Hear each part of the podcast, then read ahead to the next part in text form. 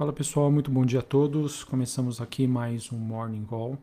Nesta quinta-feira, dia 30 de setembro, eu sou Felipe Vilegas, estrategista de ações da Genial Investimentos. Bom pessoal, hoje temos um dia de, de recuperação para a maioria dos principais ativos de risco, né? no caso bolsas, é, nesta manhã. É, na Ásia nós tivemos é, Xangai na China subindo 0,90, é, Hong Kong caindo 0,36 e a bolsa japonesa, japonesa caindo 0,31. Na Europa nós temos é, Londres subindo 0,26, Paris na França subindo 0,10 e em Frankfurt na Alemanha queda de 0,30. E um dia um pouco mais positivo para as bolsas americanas. Os contratos futuros nós temos o S&P subindo 0,39, Dow Jones subindo 0,40 e a Nasdaq subindo 0,41. O VIX, que é aquele índice no medo, ele tem uma queda neste momento de 3,10. É, ali na região, ele que volta para baixo dos 22 pontos. DXY, dólar index, tem mais um dia de valorização, subindo 0,14. E a taxa de juros de 10 anos nos Estados Unidos caindo 0,66. Em relação às commodities, a gente tem um dia um pouco mais volátil. O petróleo que recua neste momento 0,15, tanto WTI quanto Brent, que é o contrato negociado em Londres.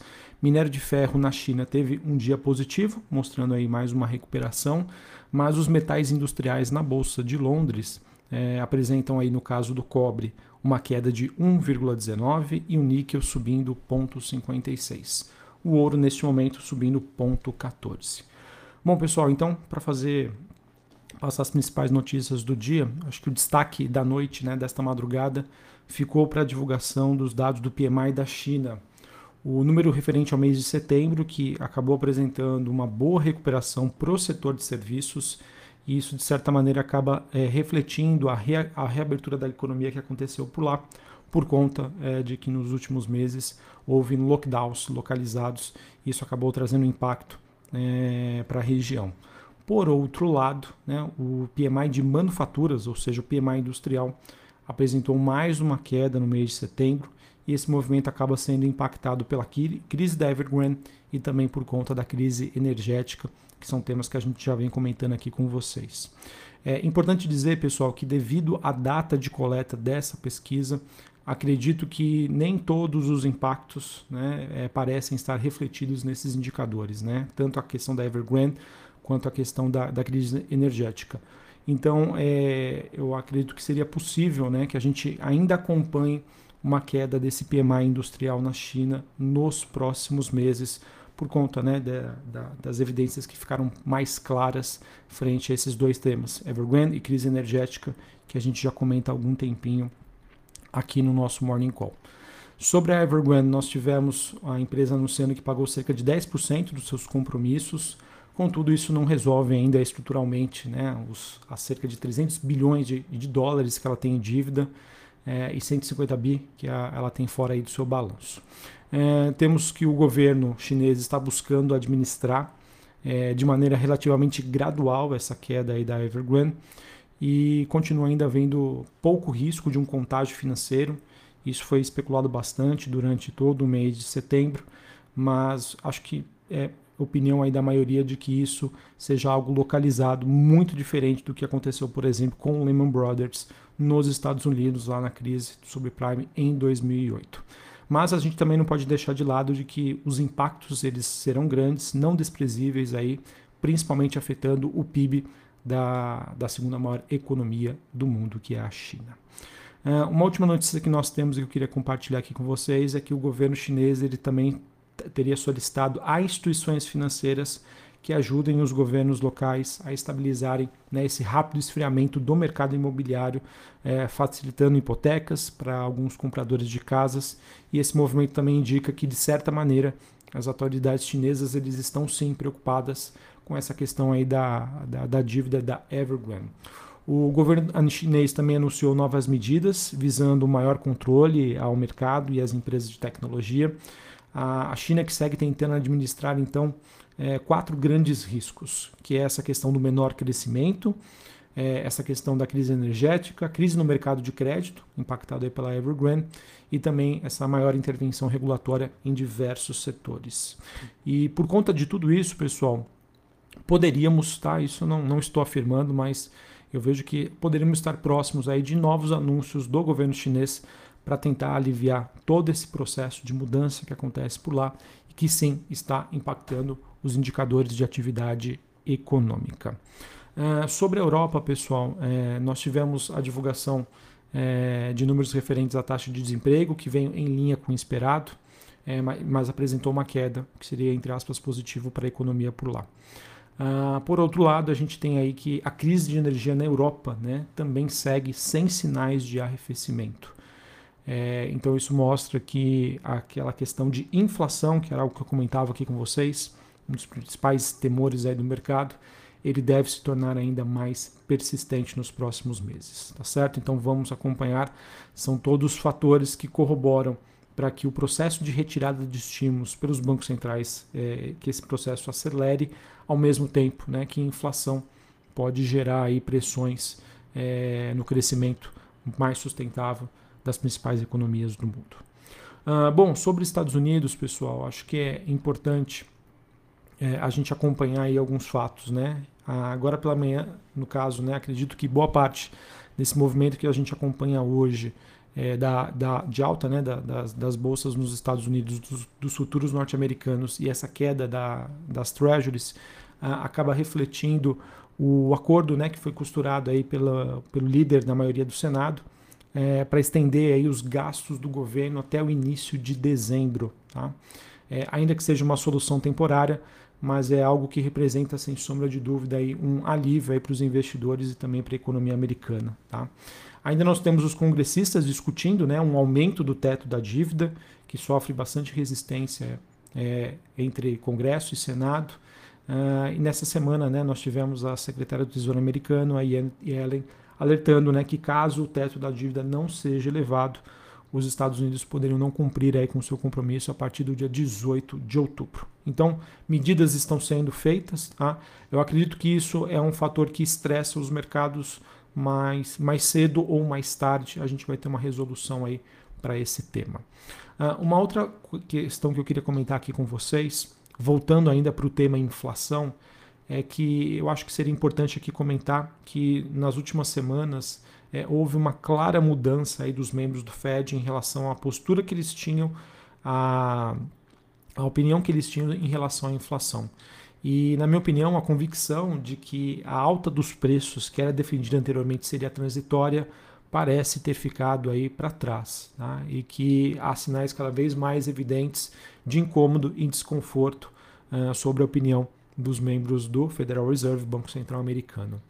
E, inclusive, né, nós tivemos aí declarações recentes do presidente do Fed, Jeremy Powell, que resolver essa tensão, né, entre aspas, entre a alta de inflação e o desemprego ainda elevado é uma questão urgente.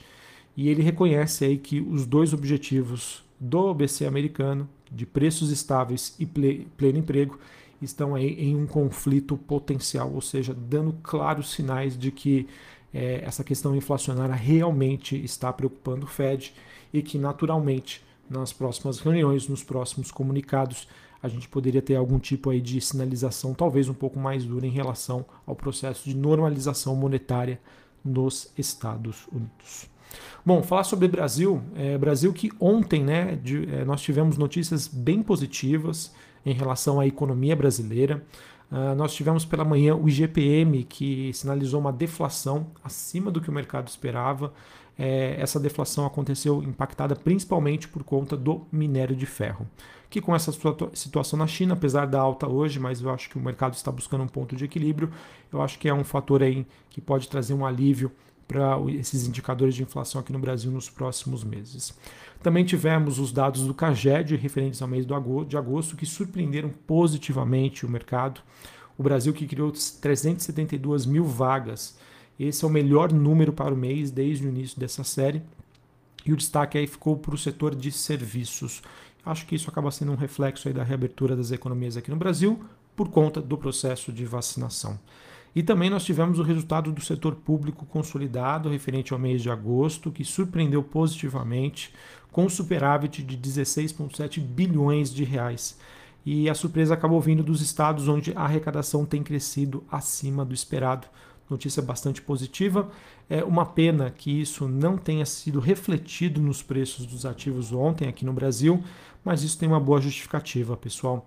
Uh, esses dados né, são números que refletem a situação atual da economia brasileira, ao mesmo tempo que o mercado segue bastante desconfiado e com ainda com muito medo em relação aos próximos passos que nós teremos, principalmente aí vindo do governo, sobre a questão do PREC dos, da, da PEC dos precatórios, auxílio emergencial e o compromisso com o teto dos gastos.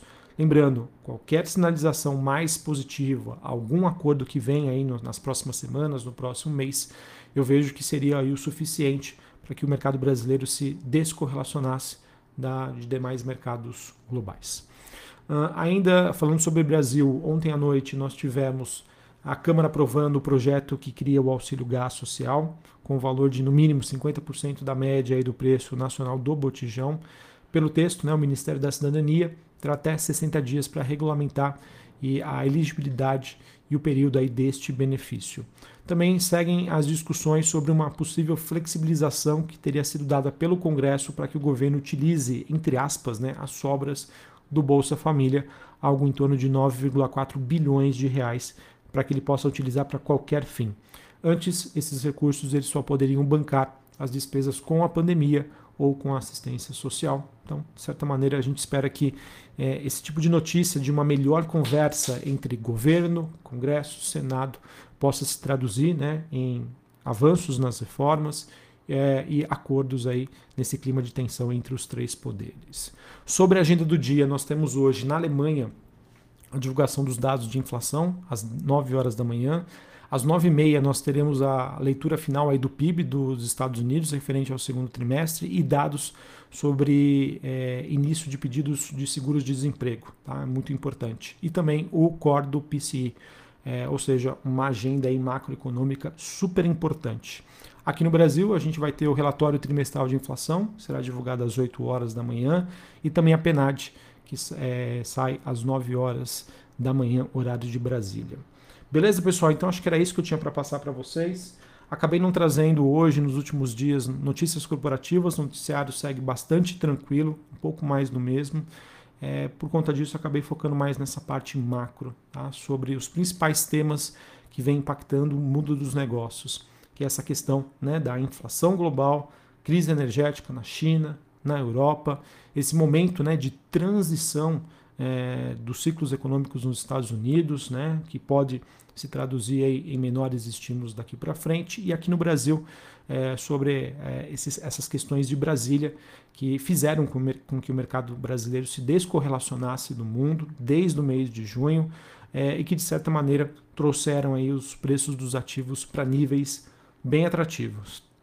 As coisas podem se deteriorar? Sim, podem se deteriorar, mas é aquilo, tudo tem um limite, tá? Entre fundamento, expectativa e preços. Eu espero que daqui para frente, né, com uma melhor conversa entre os três poderes, a gente, quem saiba, né, né não possa conviver com melhores notícias ou nenhuma notícia, o que, o que poderia até ser suficiente para apaziguar um pouco os ânimos referentes aí à precificação do Brasil. Um abraço a todos, uma ótima quinta-feira para vocês e até mais. Valeu.